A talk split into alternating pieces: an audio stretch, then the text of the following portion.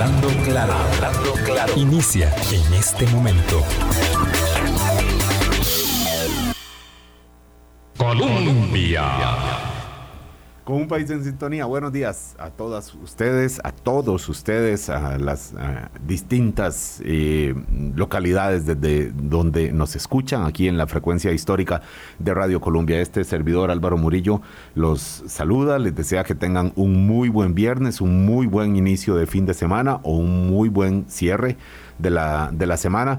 Eh, bajo lluvia, evidentemente, un eh, saludo y una, eh, pues, digamos, mensaje de comprensión para algunas localidades y de precaución, por favor, para algunas localidades que eh, enfrentan algún grado de riesgo por la crecida de los ríos, sobre todo, o por deslizamientos que ya ha estado señalando la Comisión Nacional de Emergencias al declarar la alerta amarilla sobre Pacífico y alerta verde preventiva sobre Caribe. Llevamos muchas horas eh, con, lluvia, nada normal, el primer, nada, digo, nada anormal, quiero decir, el primer temporal, una onda tropical eh, que de, esta temporada, eh, de varias, convivimos con esto y, esto tenemos que, que enfrentar también o disfrutar la parte que se puede disfrutar, las personas que les gusta o nos gusta esta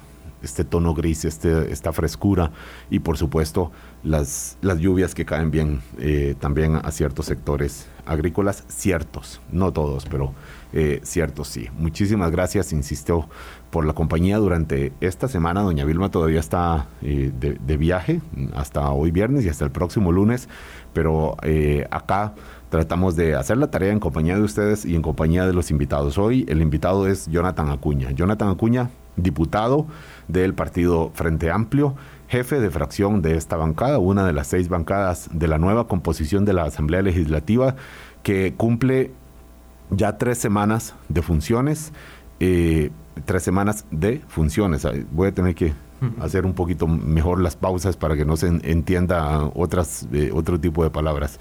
Tres semanas de tareas eh, desde que fueron nombrados, eh, perdón, desde que fueron instalados ya en, sus curules el día 1 de mayo. Vamos a conocer un poquito más de la propuesta de Frente Amplio, de la dinámica en Asamblea Legislativa y de cómo mira, por supuesto, el paisaje político con, por supuesto, con el, trabajo eh, inicial del gobierno de Rodrigo Chávez. Ya hemos recibido en esa misma silla donde está, donde está Jonathan a la eh, jefa de fracción del Partido Progreso Social Democrático, doña Pilar Cisneros, a la jefa de fracción del Partido Liberación Nacional, doña Katia Rivera, y hoy don Jonathan Acuña, como haremos también con las otras jefaturas de las bancadas legislativas. Buenos días, Jonathan, y gracias por estar con nosotros hoy.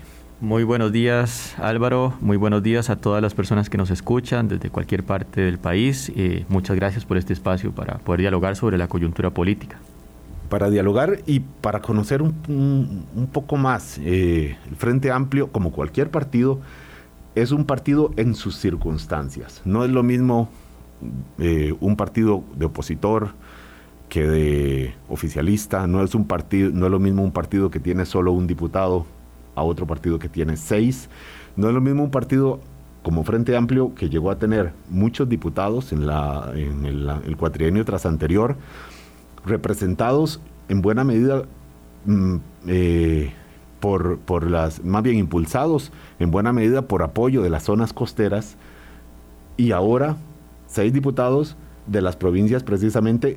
¿Cuáles provincias no tienen playa? Bueno, esas son las provincias que tienen diputados de Frente Amplio. Lo que quiero decir es que hay un cambio, eh, además de generacional geográfico en la nueva bancada del Partido Frente Amplio y quizás tiene que ver con las ideas y el estilo y la propuesta política que haga también.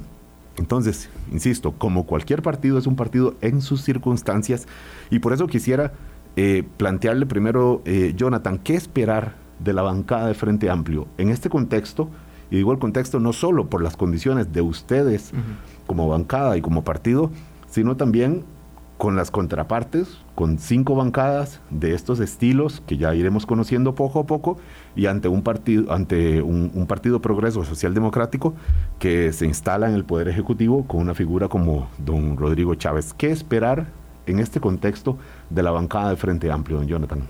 Claro, eh, agregaría dentro de esas circunstancias una más, y que creo además me es útil para el argumento. muchas podríamos agregar, pero adelante. Una más que me parece que es importante y es que no es lo mismo ser un partido que tiene una trayectoria larga, donde se han realizado procesos de congreso ideológico, donde hay una construcción y hay mucha diversidad de pensamiento, pero un marco unificador a, partidos que surgen eh, movidos, motivados por una figura personalísima o por un par de figuras personalísimas.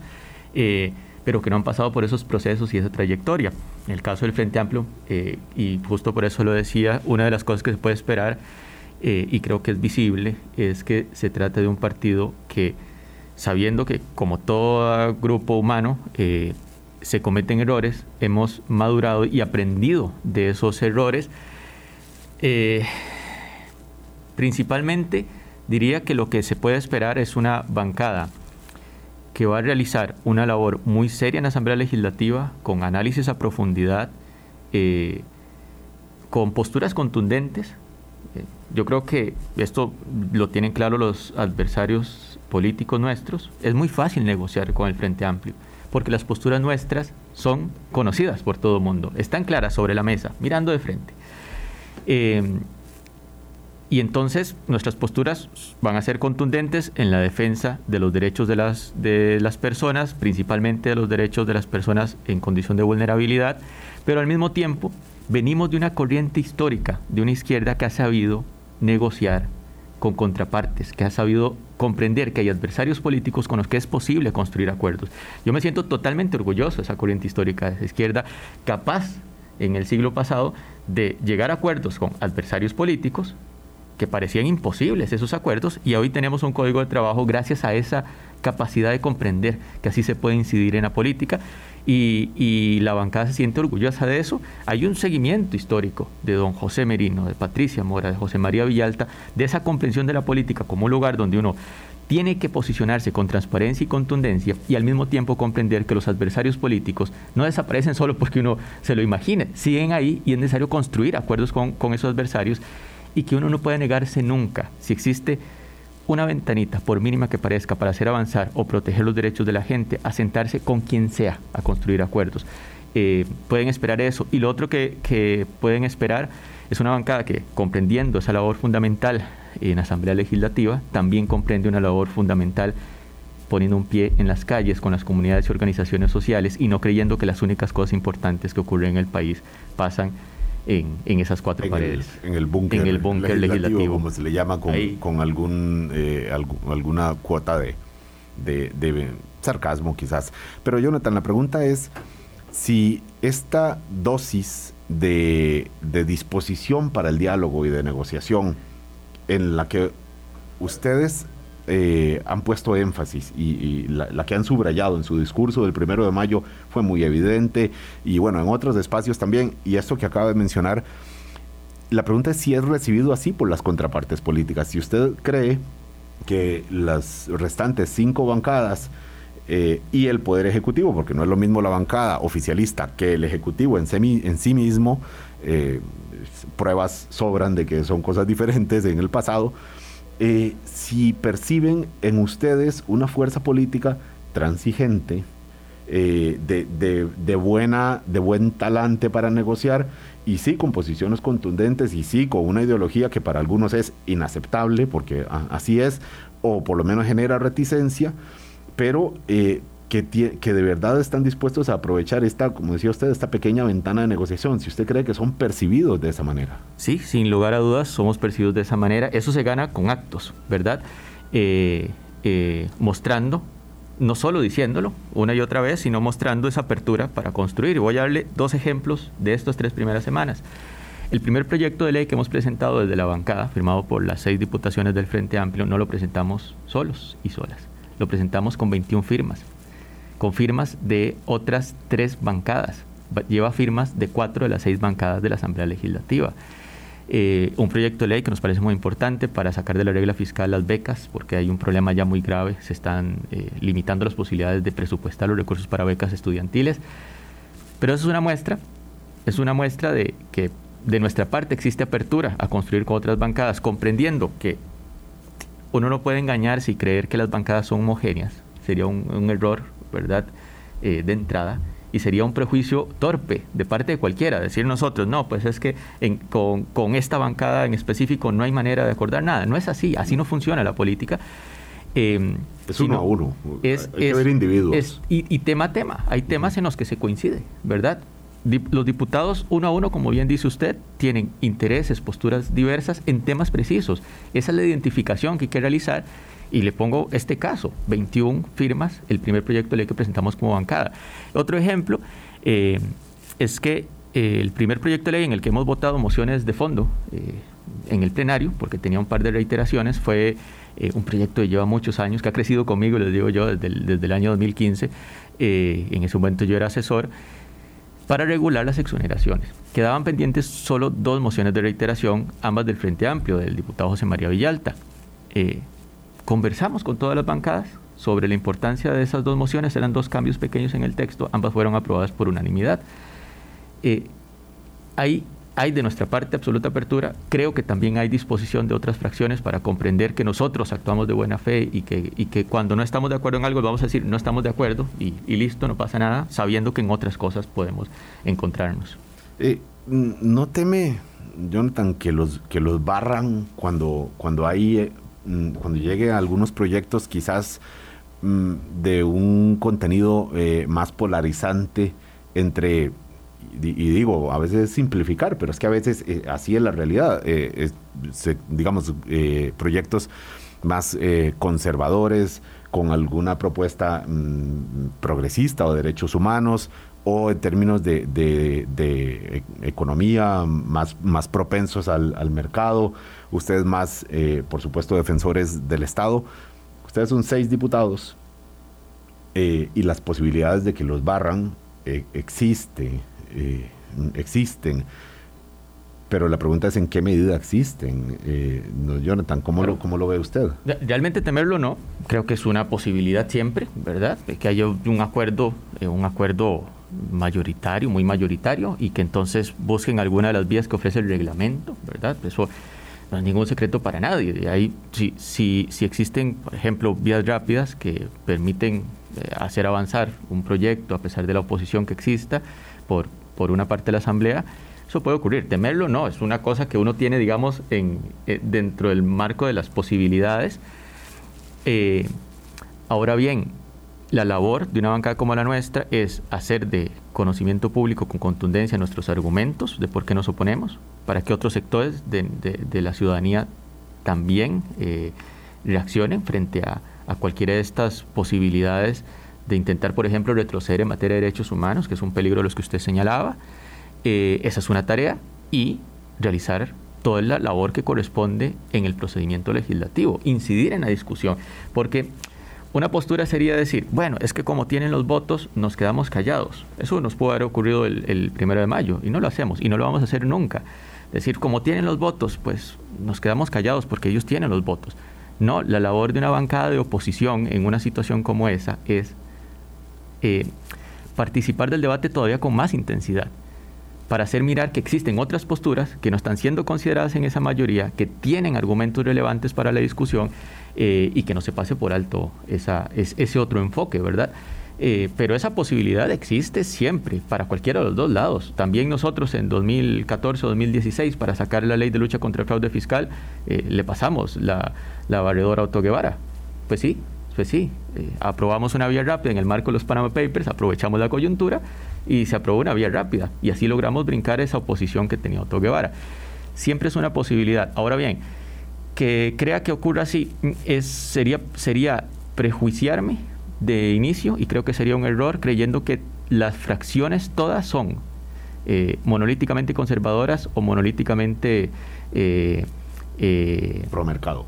pro mercado antineoliberales absolutas. No no no no es así no es así no es así. Y, y, y parte del trabajo de nuestra bancada es con argumentos con, una argumentación sólida, eh, ayudar a que la discusión se plantee desde otras perspectivas. Eh, don Jonathan, mm, he escuchado algunas posiciones de Frente Amplio decir que la bancada es ciertamente de seis, es una bancada pues de pequeña o grande según con qué se le compare, pues grande en comparación con la que había, que era solo José María Villalta en el cuatrienio anterior, o pequeña en relación con el, el, tamaño de otras bancadas y, la, y las, las, posiciones que, que, de alguna forma expresan. Pero que entonces dicen, es, es pequeña, pero en la calle tiene mucho más apoyo.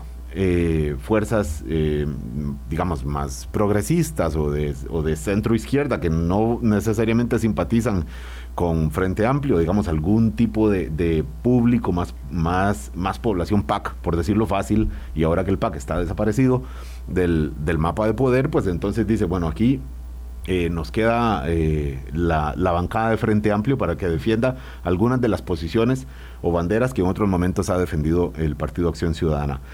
¿Con base en qué? ¿No es un poco arriesgado, Jonathan, asumir que hay sectores que los, que los apoyarían tal vez de una manera, no voy a decir automática, pero sí de una manera muy directa y que ustedes son representantes de una población quizás mayor a la proporción que ustedes tienen en términos de curules legislativas. No, nosotros no hemos supuesto eso bajo ninguna conducción. Quien lo suponga se equivoca. No hay eh, apoyos automáticos en unas formas políticas tan líquidas como las que vivimos. Para nadie hay apoyos automáticos. No hay adhesiones grandes a los partidos políticos como existían en el pasado, donde sí que había gente que era liberacionista. Eh, mayoritariamente en la población había un grupo de gente que se encontraba a sí misma identificada con un partido político en preciso. Eso no existe hoy. Seguramente puede que en el futuro regrese, pero durante mucho tiempo no lo vamos a tener. ¿Cuál es la base de Frente Amplio? La, y, y ahí voy. Lo cierto es que nosotros tenemos la representación que la ciudadanía nos dio. Esa es nuestra base actual. Ahora bien, eso no significa que sea el voto duro del Frente Amplio. Nadie lo comprende así. Nadie lo comprende así. Creo que esta fue una votación, eh, eso lo, hemos analizado, eh, que muestra, y usted lo señalaba al inicio, que nuestros votantes tienden a ser personas de clase media de la GAM, ¿verdad? Eh, eso no nos hace sentir eh, orgullosos porque va contra la propuesta no, no, no, no, no va contra la propuesta original porque evidentemente estas clases medias eh, más urbanas también son un público para la izquierda en cualquier parte del mundo, en Costa Rica también. Es que históricamente además así ha sido pero no nos hace sentir eh, satisfechos porque creemos también que nuestras ideas empatan completamente con necesidades que tienen las personas en las costas y que tenemos una responsabilidad de poder, de poder comunicar y hacer llegar esas ideas con mayor efectividad también a esas personas que se han quedado rezagadas eh, por un Estado que básicamente ha, perdido su, su incidencia en estas zonas. Entonces, mm, por eso no nos sentimos cómodos. Por eso, de la segunda cosa, después de agradecer a los compañeros y compañeras eh, de mi provincia eh, por la elección, de lo que hablé fue de Sarapiquí. Y les dije, en Sarapiquí no nos fue bien. Esto no es culpa de nadie en Sarapiquí, que a nadie se le ocurra venir a decir que es que en Sarapiquí no entendían. Es que entendieron todo cuando la mitad de la gente en Sarapiquí no salió a votar. Y es una responsabilidad nuestra poder hacer llegar ahí el mensaje. Claro, y que quizás hace ocho años sí votaron por ustedes, como votaron en muchas otras zonas costeras eh, hace ocho años, ya hace cuatro años no, se inclinaron, estoy hablando de generalidades, pero de alguna forma más por la propuesta de Fabricio Alvarado hace cuatro años, y en estas elecciones eh, más por la propuesta de, Rodrigo Chávez. Entonces es, son poblaciones que han ido buscando quién los atienda, quién les, les, les no, no solo quién los atienda, quién realmente satisfaga las demandas que tiene, que no son ni, ni, pocas ni sencillas, y bueno, y ahora mismo en términos de la población dijo, no queremos, esa población, esos territorios dijeron no queremos Frente Amplio, eh, y sí lo hicieron las zonas de, mm, del centro del país. Sí, sí, sí, múltiples factores, múltiples factores entran en juego. Evidentemente, eh, temas como derechos humanos individuales en 2014 no estaban puestos en el foco, ¿verdad? Eh, eh, por otra parte, en 2014 éramos la opción outsider. Eh, evidentemente, mientras usted permanezca, dichosamente permanecemos. Cada vez es menos la opción outsider. Ahora es un partido es un partido, digamos, que puede llamar uno de lo tradicional. Consolidado, es, es, la representación de la izquierda consolidada, evidentemente. Eh, y, y, entonces, es distinto el escenario, usted decía, cada partido lo es con sus circunstancias, sin lugar a dudas, estamos en una circunstancia distinta. Eh, lo cierto, y aquí quiero reiterar, nosotros no nos sentimos eh, eh, dueños de ese grupo de votantes porque comprendemos que la política hoy es eh, no funciona de, esa forma, no funciona de tal manera que una persona que me votó a mí en Heredia va a decir, no, pues lo que haga Jonathan de acá en adelante durante estos cuatro años va a estar bien. No, no, no, tenemos un votante muy crítico, ciertamente, a mí me alegra eso, que nos está mirando paso por paso, que a mí me escriben, ¿y por qué votaron, por qué votaron así eso? O ese proyecto de qué trataba, porque tienen interés también en saber cuáles son las posturas de la gente que eligieron. No, no es la inscripción de la banderita y que con esto voy siempre. Y así comprendemos la política. A mí me alegra también que así sea la política. Honestamente, creo que las adscripciones muy, son muy medievales, estas adscripciones de, de voy con este porque sí. Eh, Como si eh, fuera un designio divino, sí, sí, sí, exacto. Eh, Jonathan, una última pregunta nada más para dejar de hablar ya específicamente de la bancada del Frente Amplio. En la segunda parte vamos a hablar de la dinámica legislativa hasta ahora y la tercera del contexto político, obviamente marcado en buena medida por el Poder Ejecutivo en manos de don Rodrigo Chávez. Pero la última pregunta de parte de Frente Amplio, que algunos mm, me están consultando acá tres personas ya, tres personas, eh, significa que, al, que más se lo están pensando. ¿Qué pasó con don José María Villalta? ¿Su presencia eh, es, eh, es, será constante o como ha hecho otras veces, mm, los deja ya con, con, la, con la impronta que llevan ustedes propia? Tiene una presencia constante porque la bancada misma sí lo quiere. Reconocemos un liderazgo una experiencia. Creo que no habría nadie en la Asamblea Legislativa que llegase a pensar que, que, no sería bueno tener a uno de los diputados que ha demostrado mayor relevancia, capacidad, conocimiento del procedimiento legislativo y, la, y además tiene una claridad política y ética que, que le reconocemos. La bancada misma le ha pedido mantenerse cerca José María Villalta está dispuesto a mantenerse cerca de la bancada, lo tenemos muy cerca, de hecho estos días ha estado haciendo una, una ronda, despacho por despacho, de lo que él dice dejar sus herencias, que es dejar temas que eh, en el despacho José María Villalta llevamos todas las comisiones como si tuviésemos diputado en todas, ¿verdad? Eh, seguramente la gente se preguntará cómo hacía Villalta para estar en todos los temas. Sé que el trabajo lo hacía eh, muchísimo ustedes, él también, sin ninguna duda, pero sin lugar a dudas, ustedes los asesores. Eh, y lo que hacíamos era que atendíamos cada comisión como si tuviésemos ahí un diputado. Yo llevaba económicos escenarios como si tuviésemos diputado ahí nombrado. Eso no lo hacen todos los despachos y entonces él anda heredándonos los temas, ¿verdad?, que quedaron pendientes.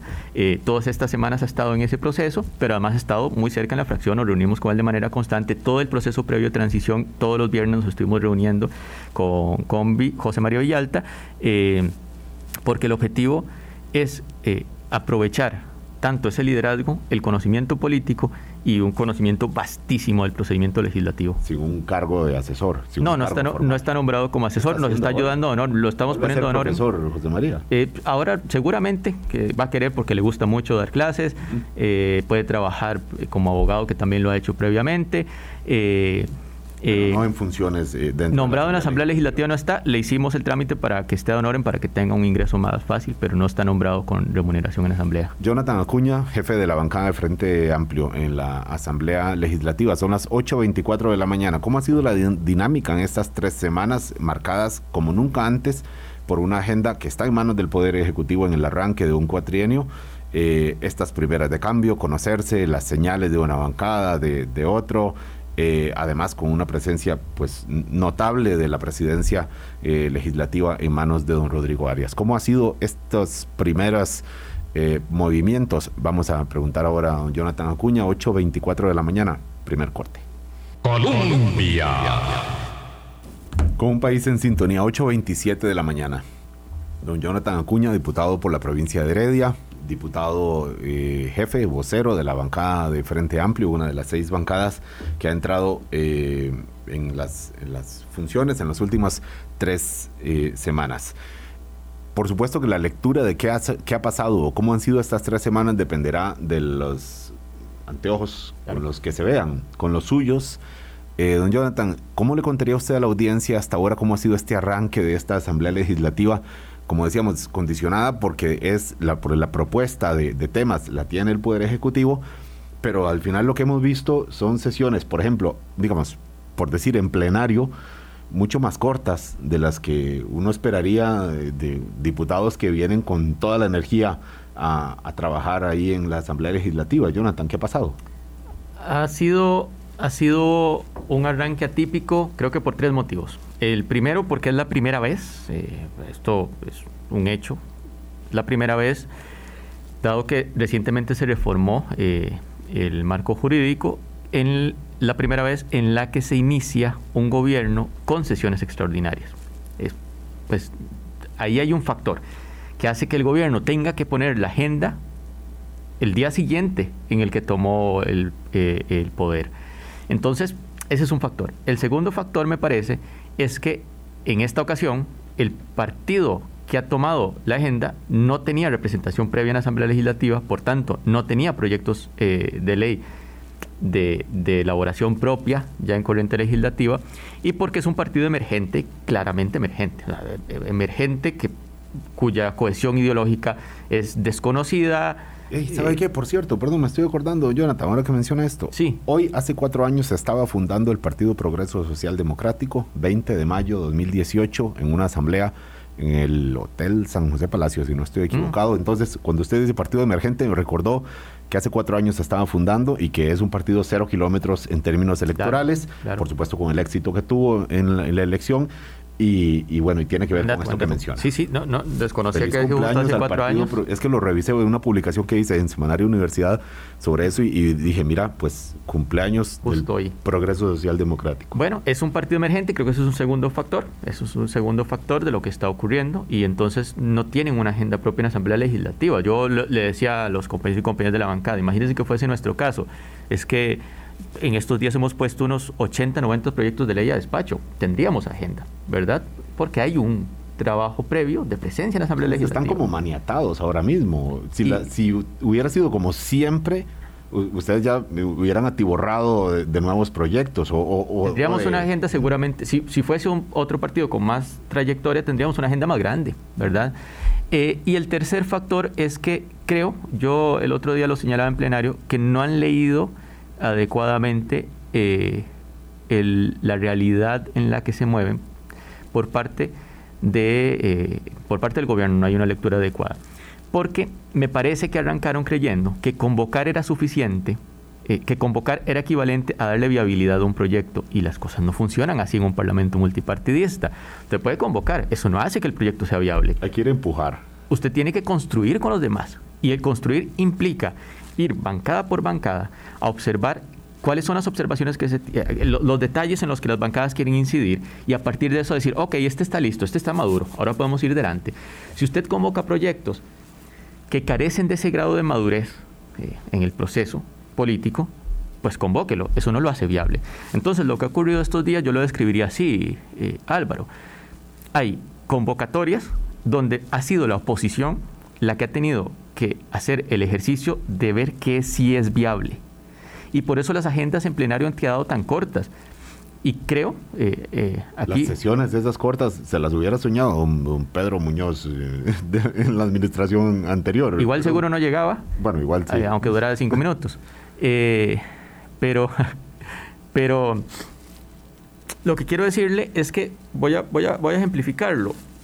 Hay errores de bulto, me parecen, en el manejo de esa agenda, como por ejemplo que la, semana pasada, el jueves de ayer hizo 8, tenemos reunión de jefaturas de fracción donde nos ponemos de acuerdo las bancadas sobre la agenda y llega una convocatoria cuatro minutos antes de la reunión de jefaturas de fracción. Una agenda con 18 proyectos, me parece. ¿Qué pasa? Que eso, no, eso es creer que con convocarlos, esos proyectos se hicieron viables para ser vistos en la tarde en plenario. Y no funciona así la realidad política. Porque, por ejemplo, en temas complejos, yo y todo el resto de jefes y jefas de fracción tienen que llevar a su bancada el tema y ver si hay observaciones de algún diputado o diputada y a partir de eso decidir si pueden avanzar con ese proyecto o no. Si usted lo presenta cuatro minutos antes, si presenta cuatro minutos antes de la reunión de jefaturas de fracción, pues ¿Qué ocurre? Que todas las jefaturas de fracción, en muchos de los temas, vamos a tener que decir, necesito tiempo porque tengo que hablar esto con, mi bancada. Y eso no significa que uno esté en desacuerdo con el proyecto, es que tiene que hablar con la bancada porque puede ser un tema complejo. Y entonces, esos son errores de bulto. Y ciertamente yo aquí coincido con doña Gloria Navas, que el otro día decía en plenario, yo hice una intervención intentando bajar también la temperatura, porque a mí no me interesa venir a, convertir el plenario en un show. Hay cosas importantes en las que hay que avanzar. Hizo una intervención pidiendo que leyeran el escenario político y luego doña Gloria Nada dijo que estábamos siendo muy decentes. Lo estábamos siendo porque desde la oposición hemos intentado eh, buscar los proyectos viables a pesar de estos errores de vuelto e intentar avanzar con algunos en los ahora, que se pueda. Ahora, don Jonathan, probablemente ahora mismo pues, no sería raro que haya personas diciendo, bueno, ahí están para variar ese programa criticando al, partido de gobierno. Eh, yo, pues, lo que creo es que señalar estos eh, errores que menciona usted puede tener un atenuante y es que hay necesariamente un acomodo. Claro, Hay, un acomodo, no, no las cosas no se van a resolver ni se tienen que resolver y quizás no conviene, no convendría que se resuelva en una semana y hay una, una curva de aprendizaje que tienen que, recorrer, que tienen que, que, llevar de manera muy rápida y que quizás sea entendible que llámese como se llame el partido, de la bandera que sea, de la ideología que sea o del estilo que sea, necesitaban un poco de tiempo. Esto, esto que menciona usted de los tres elementos, el primera vez que entran con el control de la Asamblea Legislativa, eh, siendo un partido que, están conociéndose entre ellos, muchos no se conocen, no se conocían hace solamente unos meses, y entonces le corresponde a ustedes, oposición, tener, ahí sí, un poco de paciencia, para que vayan conociendo que no por enviar una agenda cuatro minutos antes significa que se va a impulsar. Sí, sí. De, hecho, yo me sentiría, eh, sentiría que estoy siendo injusto si no menciono justo esos. Por eso los mencioné primeros, esos dos primeros factores. Es la primera vez en la que se inicia concesiones extraordinarias y es un partido emergente. Por eso los menciono de primero, porque creo no sé si atenuantes, pero son factores que explican también la situación, ¿verdad? Y me sentiría injusto diciendo, no, pues que, que, venga yo acá a, decir que gobernar es facilísimo. No, no, gobernar no es facilísimo, eh, pero ciertamente se nota un grado de inexperiencia de entrada eh, que al menos luego, luego es superado, ¿verdad? pues sí, si se supera esa curva de aprendizaje. algunos asesores con un poco de experiencia en claro, otros pero no, no quiero pecar de ser injusto y por eso menciono esos dos factores de primero, ¿verdad? Hay una situación objetiva, eh, claro, pero sí que hay asuntos del manejo que, podrían evitar tensiones fácilmente, eso es lo que me parece porque, por ejemplo, ese jueves en el que logramos construir una agenda entre la oposición, luego el oficialismo vote en contra de la moción de posposición. Eso, eso es generar una tensión de forma muy necesaria. Eh, yo espero que, las cosas comiencen a fluir mejor, eh, que, vayan fluyendo mejor y que se comprenda que convocar no es, no es igual a hacer viable un proyecto. Usted tiene que convocar y hacer el trabajo, sobre todo desde el Ministerio de la Presidencia, como metes ahí, también cuando hay asuntos temáticos desde los ministerios que corresponden, de ir fracción por fracción a ver cuáles son las observaciones. Eso lo hace viable, una vez convocado. Pero, pero bueno, que espero que, que se vaya. una buena disposición de la fracción de gobierno de hacer esto, Jonathan, porque muchas veces efectivamente no se ha hecho este aprendizaje, a veces no se quiere hacer, otras veces sí, pero requiere un tiempo. Lo que usted ve de parte de la fracción oficialista, ¿qué es? Yo, yo en este momento quiero darles tiempo para, para no ser injusto del, beneficio de, eh, de, que se dé ese proceso. Hay temas, por ejemplo, en los que ya, ya noto que hay más acercamiento de, pues sí, necesitamos ver cuáles son las observaciones de esta bancada para hacer viable este proyecto. Entonces, yo creo que, que tendrían que comprender ese escenario político. Por eso yo hice esa intervención mía, no, no en modo eh, destructor, que eh, de repente también se podía hacer, ¿no? Hacer el reclamo, ¿Cómo, ¿Cómo la oposición se pone de acuerdo y ustedes son los que boicotean?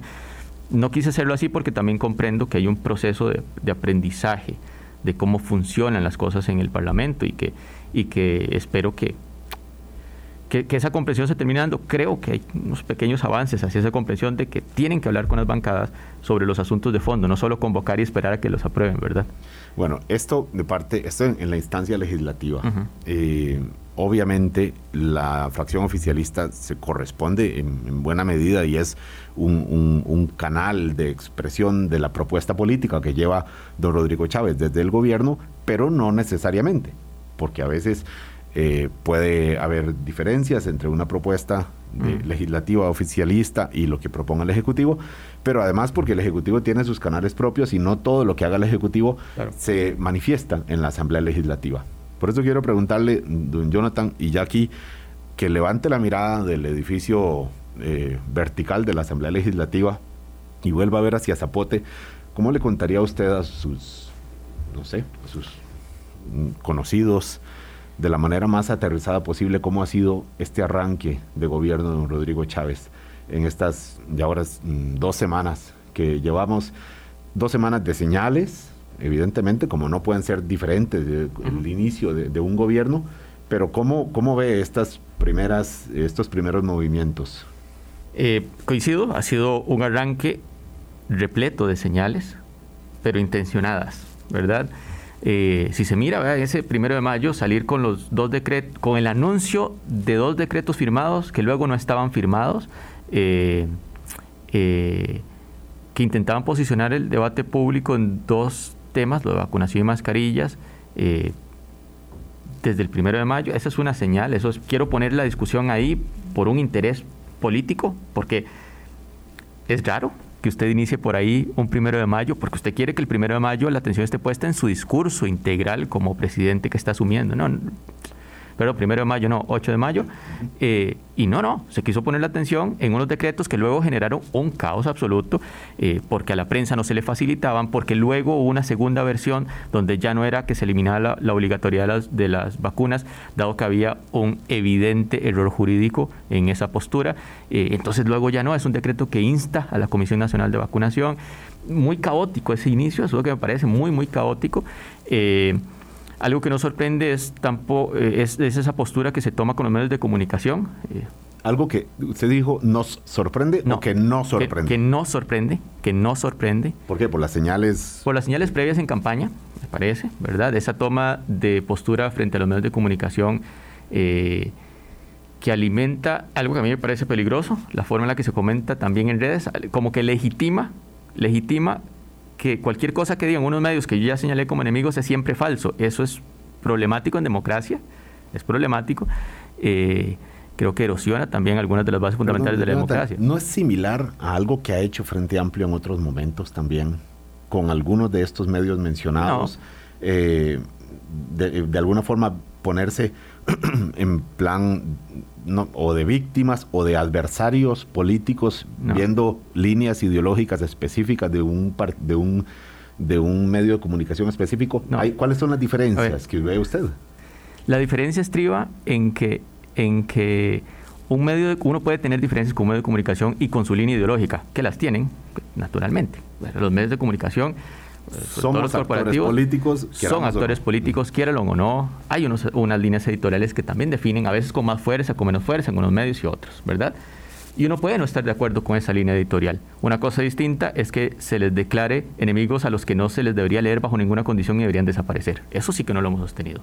Que pueda tener yo diferencias con la forma en la que se enfoca eh, un tema en un medio de comunicación es distinto a que yo pretenda que cualquier nota que salga de ese medio de comunicación es eh, eh, inadecuada y que debería salir del, marco público, ¿verdad? entonces, a mí no me sorprende porque en campaña ya se miraba eso, ¿verdad? Tampoco me sorprende esta, esa facilidad, yo me sentiría muy incómodo haciendo eso, del cambio de versiones, ¿verdad? De, de, haber sacado un comunicado que decía que iba a eliminar la obligatoria de la vacuna y luego decir, no, no, no era eso lo que decíamos, era que íbamos a estudiar, a pedirle que estudie, a instar. Entonces, mm, no sorprende. Lo otro, eh, lo otro que noto de este arranque, lo otro que noto de este arranque, eh, es que hay una estrategia clara eh, de que ante, ante una crisis como las que han estado viviendo estos días, que son pequeñas crisis como seguiditas, ¿no? Eh, sacar un tema que dé una señal, ¿no? Ahí como, como lo que ocurrió ayer con aborto terapéutico, para poner la atención ahí. Se refiere, se refiere al anuncio que hizo la ministra de Salud de eh, revisar la norma técnica de aborto terapéutico después de haber atendido a los señores de la conferencia episcopal, los obispos católicos, en una reunión en la Casa Presidencial con don Rodrigo Chávez. Esa fue la reunión, luego el anuncio. Esto activa un tema. Perdón, me sumo otros dos temas que, que, salieron en las últimas 48 horas. Es decir, levantar la resolución eh, controvertida del aguacate, que curiosamente acabó siendo un tema que polariza el aguacate. Eh, nunca debió haber sido así, evidentemente, pero bueno, eh, esto mm, agrada a, un sector quizás grande de, la población más allá de que uno crea que, era incorrecto o, no, o sea, lo, cierto es que hay ahí y era algo como fácil de hacer. Y lo último ayer, deshacer el convenio que había firmado en 2019 el entonces ministro de Educación, don Edgar Mora, con, con, con Cuba. Un proyecto, eh, perdón, un convenio que no, es, que no era aplicable. No, no había nada que se estuviera haciendo con ese convenio, como entonces tampoco hay nada que se deje de hacer al levantar esta, este convenio, pero que lo anunció ayer el presidente. Claro, mi lectura, aquí hablo de, analista político, obviamente desde el ente de un diputado del Frente Amplio, pero, pero, pero actor político, claro, pero, pero también hago de analista en este caso. Vean, tienen una crisis comunicativa porque se armó un problemón con el tema eh, que me parece muy grave de los señalamientos que hizo el jefe de despacho a las personas encargadas de comunicación institucional. Eh, ¿Y qué pasa un par de días después? Eh, fue el día de, las señales antipac, eso es lo que me parece. Eh, como temas como aguacate, que fue un tema, eh, como usted dice, parece curioso, pero es un tema directamente ligado a los gobiernos PAC. este acuerdo que es estrictamente diplomático de, sobre educación con Cuba. No estaba sirviendo para nada. Que tampoco había ningún programa concreto ¿verdad? Pero que además, independientemente de las formas de gobierno que sean los países, pues se comparte que la NASA compartía información y, debate científico también con, con, científicos rusos. O sea, basta leerles a los propios científicos que estaban muy molestos, además cuando les ponían limitantes por asuntos políticos, porque quieren... Bueno, está bien. También que fue un asunto eh, delante, del, de la anterior administración, ¿verdad? Y, y, la norma técnica. Y luego la norma técnica. Entonces me parece que es una movida eh, estrictamente de orden de estrategia política de ante una crisis tres señales y tres señales que apuntan profundamente a la forma en la que se posicionaron en campaña, una campaña anti-administración Alvarado. Entonces, eh, eso en términos de estrategia. En términos de fondo, muy preocupante lo de la norma eh, técnica. Me parece eh, inadmisible, porque es que no venía la señal, porque no venían saliendo de una reunión con eh, científicos y científicas en la materia. No, no, con un sector en específico. Bueno, también hay una forma tica, don Jonathan, de decir, bueno, sí, sí, lo vamos a revisar Sí, sí, voy a valorarlo, voy a, ojearlo, voy a darle vuelta y luego abro una comisión, pa, y es una forma de no decir no de manera directa. No sé si estoy siendo demasiado inocente y dando el beneficio de la duda, pero, pero es también una cuestión cultural. Muchas veces decirle no, en lugar de decirle eh, no, es decirle voy a hacer, a revisar y luego dejo que se adormezca el tema y vamos a otra cosa. Podría ser, pero levanta las alarmas. Levanta las alarmas porque es un tema técnico fundamentado en nuestro marco jurídico, es más, que se ha tenido que meter la Corte Interamericana eh, por nuestros incumplimientos, eh, y la señal que se da es, conversamos con, con la Iglesia, y a partir de eso revisaremos. Puede ser que sea un apaciguante, digamos, de sí, sí, un día lo vamos a ver, pero para nosotros genera una alerta, eh, puede, puede ser una, un retroceso en materia de derechos para las mujeres. Además cruel. si esto se echa atrás, es que es un retroceso de esos crueles, ¿no?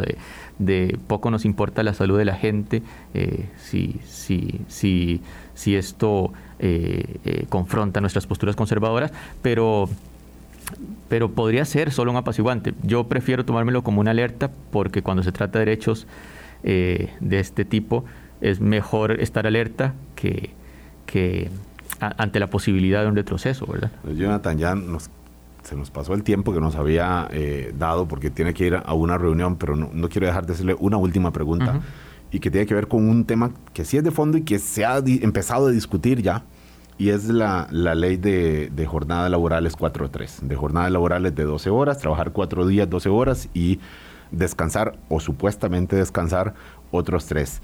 Eh, veo, obviamente es un, proyecto con el que ustedes eh, este, se han manifestado en contra. Le hicieron ver al, presidente de la Asamblea Legislativa, don Rodrigo Arias, quien acogió algunas de las, de, algunas, o bueno, la generalidad de las observaciones que ustedes hicieron, y él dijo, bueno, sí, pongámosle eh, piano piano, ¿verdad? Pongámosle un poquito de pausa, no vayamos tan entusiastas con este proyecto, pero de parte del Ejecutivo, ¿ve usted que va a entrar fuerte con esta, con esta propuesta o que va de alguna forma a temperarse conforme se vean algunas objeciones que tienen ustedes, que manifiestan, pero también otros, otros grupos. el, factor central es que nosotros tenemos observaciones, otras bancadas tienen observaciones también. Eh, eh, y de parte del Ejecutivo, a nosotros no nos han conversado oficialmente. Quien sí se nos ha acercado es la diputada Cisneros, la diputada Pilar Cisneros, eh, y ya tenemos una disposición para la próxima semana de sentarnos a conversar punto por punto, eh, incluyendo además a personas expertas en la materia para eh, analizar el texto. creo que tiene que comprenderse así. Ese proyecto tiene al día de hoy problemas muy graves que no solo estamos señalando desde la bancada del Frente Amplio, que hay eh, también diputados y diputadas de otras bancadas que los están señalando y esa es justamente la razón de que don Rodrigo Arias eh, eh, creo que comprende bien y señala bien que es un proyecto al que le falta al que le falta mucho para poder llegar a decir que hay algún tipo de acuerdo mayoritario, ya no de unanimidad. nuestra postura es muy clara, la tendencia en el resto del mundo es para ganar en productividad y en bienestar para la gente, más bien a reducir las jornadas laborales. En Colombia no hace nada, han aprobado eh, reducir las jornadas de aquel 2026, eh, la, cantidad de horas semanales de 48 a 42 horas, y hay discusiones en Chile. No es Europa necesariamente, que obviamente lleva la vanguardia en eso, Por eso, en el entorno latinoamericano. No es Europa y no tiene tampoco un gobierno que puedan calificar de izquierda, también por eso lo uso como ejemplo. Y, miren que eso está ocurriendo ya en Colombia. Don Jonathan, no quiero ser descortés con el tiempo que usted nos concede. Sé que tiene una reunión a las 9 eh, aquí eh, en, la cerca, muy cerca. Espero que pueda llegar a tiempo. Le agradezco muchísimo que haya estado con nosotros. Muchísimas gracias Álvaro, muy interesante la, la conversación y para servirles. Ahí vamos poco a poco conociendo a los nuevos diputados, a los nuevos jefes de las bancadas y, conociendo también las dinámicas de movimiento eh, que hay todavía ciertamente incipientes. Muchas gracias, Jonathan. Vamos a un último corte, 8.49 de la mañana. Colombia. País en sintonía, muchísimas gracias por estar con nosotros. Eh, todavía 8.51 de la mañana. Esta mm, eh, escucha necesaria que hay que hacer de los nuevos diputados, de los nuevos voceros de las bancadas legislativas, eh, no, es, no es menor. Eh, ahí hay que entender que esta es una asamblea legislativa muy diferente a la anterior, muy diferente. Quizás es la que más ha cambiado de uno a otro cuatrienio y además en un, contexto muy diferente después de esta campaña que representó, por supuesto, un cambio eh, muy fuerte en términos de la propuesta política que toma el Poder Ejecutivo. Don Jonathan Acuña es parte de esta, de esta dinámica como eh, vocero de Frente Amplio. Y por eso hacíamos el repaso en tres partes, lo que le pasó a Frente Amplio en la campaña, lo que, le, mm, lo que ha ocurrido en la Asamblea Legislativa y cómo ve al partido de, gobierno, más bien cómo ve al gobierno de don Rodrigo Chávez, con ciertamente estos apuntes que hacía al final eh, de la anulación de temas más bien de, eh, atender temas que eran identificables con los gobiernos PAC. Eh, los aguacates, la, aquella decisión del 2015 de haber este de, cerrarle las puertas al aguacate eh, mexicano por supuestos criterios fitosanitarios Hubo en, el último mes, me parece que en abril, un criterio de la Organización Mundial del Comercio diciendo Costa Rica no tenía razón de hacer eso y el levantamiento pues era lo que procedía. Y esto fue lo que anunció ciertamente don Rodrigo Chávez el día de eh, día miércoles después de la sesión de Consejo de Gobierno. Eh, lo de aborto terapéutico, que ya eh, escucharon ustedes lo que comentaba don Jonathan Acuña, y el acuerdo este con, con Cuba, que ciertamente no era nada, no era, era un acuerdo que no se estaba aplicando, que no, no tenía contenido más que el que se le quisiera haber eh, colocado, que nunca se hizo ciertamente, no fue algo a lo que le dio seguimiento don Carlos Alvarado, el gobierno de Carlos Alvarado en la última parte, mucho menos el Ministerio de Educación Pública después de que había dejado el cargo don Edgar Mora, que fue el gestor de este acuerdo con la Embajada de Cuba. Bueno, este acuerdo ya quedó anulado de por sí, quedó rescindido, este un, un convenio pues diplomático y muchas personas lo celebran, aunque ciertamente don Rodrigo Chávez no dio motivos ideológicos para rescindirlo, sino que dijo que las realidades del sector educación son ahora muy distintas y que esto, este convenio no sirve para nada. Entonces, pues lo quitó. Son parte de las señales que hemos ido eh, viendo, conociendo y lo que tiene que ver con la relación con la prensa y los medios de comunicación y con el público, porque ciertamente hay una, un afán, y lo han dicho de manera directa, de una relación directa con la gente, pero todavía no conocemos cuál será esa relación directa, porque si es por las redes sociales de la presidencia, de las eh, fuerzas oficialistas, pues parece que tampoco está ahí puesta la estrategia. Seguiremos viendo eh, dos semanas después es, es muy poco. Eh, hay señales, evidentemente, que como decía don Jonathan Cuña, algunas sorprenden, otras no, pero vamos a ir conociendo un poco más. Es pronto para sacar conclusiones pero es necesario ir analizando lo que vamos viendo y es lo que vamos a hacer eh, a lo largo de la próxima semana también. El día lunes propiamente. Vamos a hablar de prensa y comunicación. A raíz de estas eh, diferencias, de este estilo que ha anunciado el gobierno de don Rodrigo Chávez. Son las 8.55 de la mañana, que tengan ustedes un muy buen viernes, que aprovechen el fin de semana, que nos cuidemos, también el COVID... Eh, ha vuelto a cobrar vigencia y probablemente muchos conocemos a alguien que está contagiado en estos momentos. Eh, y volvemos a saludarnos el día lunes. Hasta luego, gracias. Hablando claro, hablando claro.